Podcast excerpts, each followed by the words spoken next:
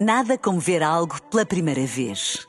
Porque às vezes, quando vemos e revemos, esquecemos-nos de como é bom descobrir o que é novo. Agora imagine que viu o mundo sempre como se fosse a primeira vez. Zais. Veja como se fosse a primeira vez. Na rádio, no digital, em podcast. Música para sentir, informação para decidir.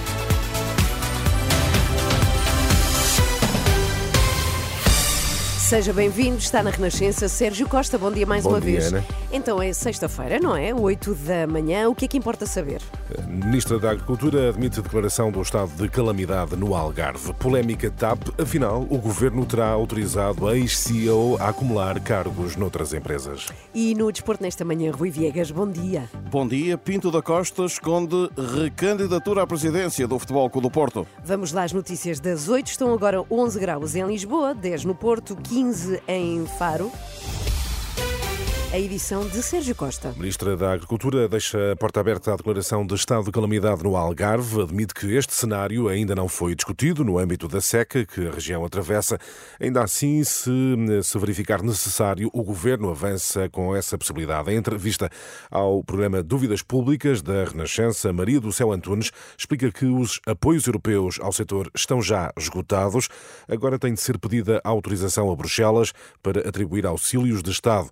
Tudo ficará concluído até às eleições. Neste momento, os agricultores portugueses têm basicamente esse plafond esgotado, atendendo aos sucessivos apoios extraordinários que temos vindo a dar. Por outro lado, os auxílios de Estado, teremos que notificar a Comissão Europeia para nos autorizar a, dar esse mesmo montante. Ainda haverá uma decisão nesse sentido Hum, claramente. antes do sim, dia 10 sim, de, sim, de claramente. março. A, agricultura não para. Excertos da entrevista à Ministra da Agricultura na Renascença, um trabalho para ouvir este sábado a partir do meio-dia no eh, programa Dúvidas Públicas, que ficará também disponível em rr.pt e em eh, podcast. As empresas petrolíferas admitem um aumento dos combustíveis na próxima semana. É o resultado de uma tendência de subida da cotação dos produtos eh, refinados nos mercados internacionais, sem se comprometer com valores exatos. O secretário-geral da Petro admite que possa ocorrer uma variação nos preços.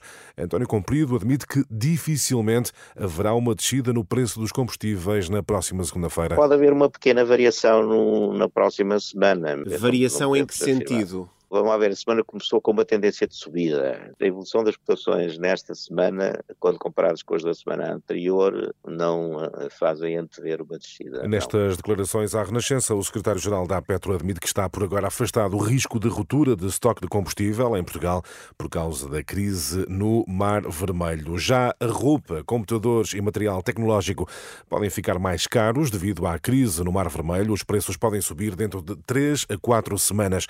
Em causa está o aumento do preço do aluguer dos contentores que seguem a bordo de cargueiros que navegam na região. Se o quadro de ataques dos rebeldes úteis se mantiver, dentro de menos de um mês, alguns produtos podem ficar mais caros. Um cenário admitido à Renascença por Gonçalo Lobo Xavier, da Associação de Empresas de Distribuição. Esta situação está a ter como consequência direta o aumento do preço dos contentores, entre 10% e 20%.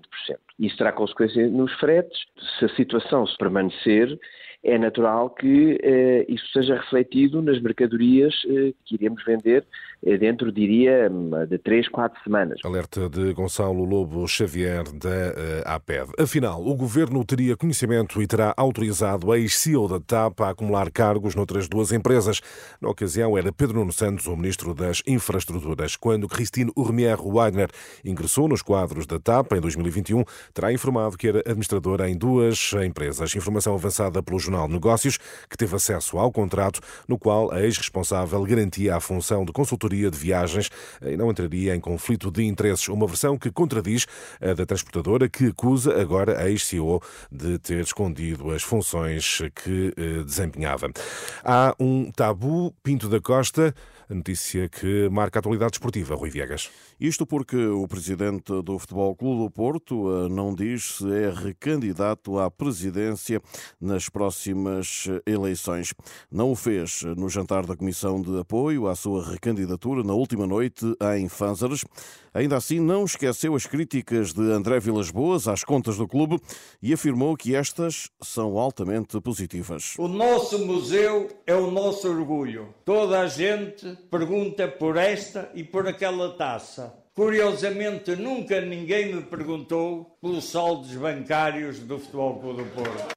Pinto da Costa diz então que o momento do Futebol Clube do Porto é pujante, mas não revela a sua recandidatura. Rui Viegas e as notícias do desporto.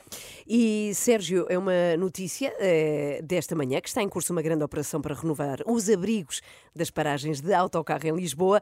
No entanto, temos os utentes a queixarem-se. Porquê? Porque em pleno inverno ficam literalmente sem teto e à chuva, enquanto esperam pelo autocarro que os levará ao seu destino. Acresce isto o não cumprimento de regras de segurança por parte das empresas que estão a fazer o serviço. João Cunha. Desde finais de agosto, que por toda a cidade de Lisboa estão a ser trocados os abrigos das paragens de autocarro da Carris. E por esta altura do ano é por Benfica que estas decorrem.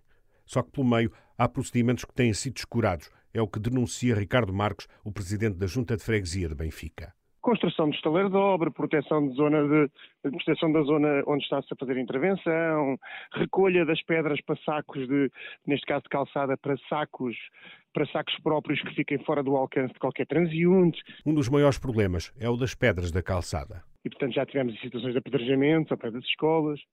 Tivemos a PSP a pedir à Junta de Freguesia que recolhesse todas as pedras, todas, porque há jogos aqui do Benfica e, portanto, há um perigo de apedrejamento entre adeptos. Quer dizer, isto não tem sentido.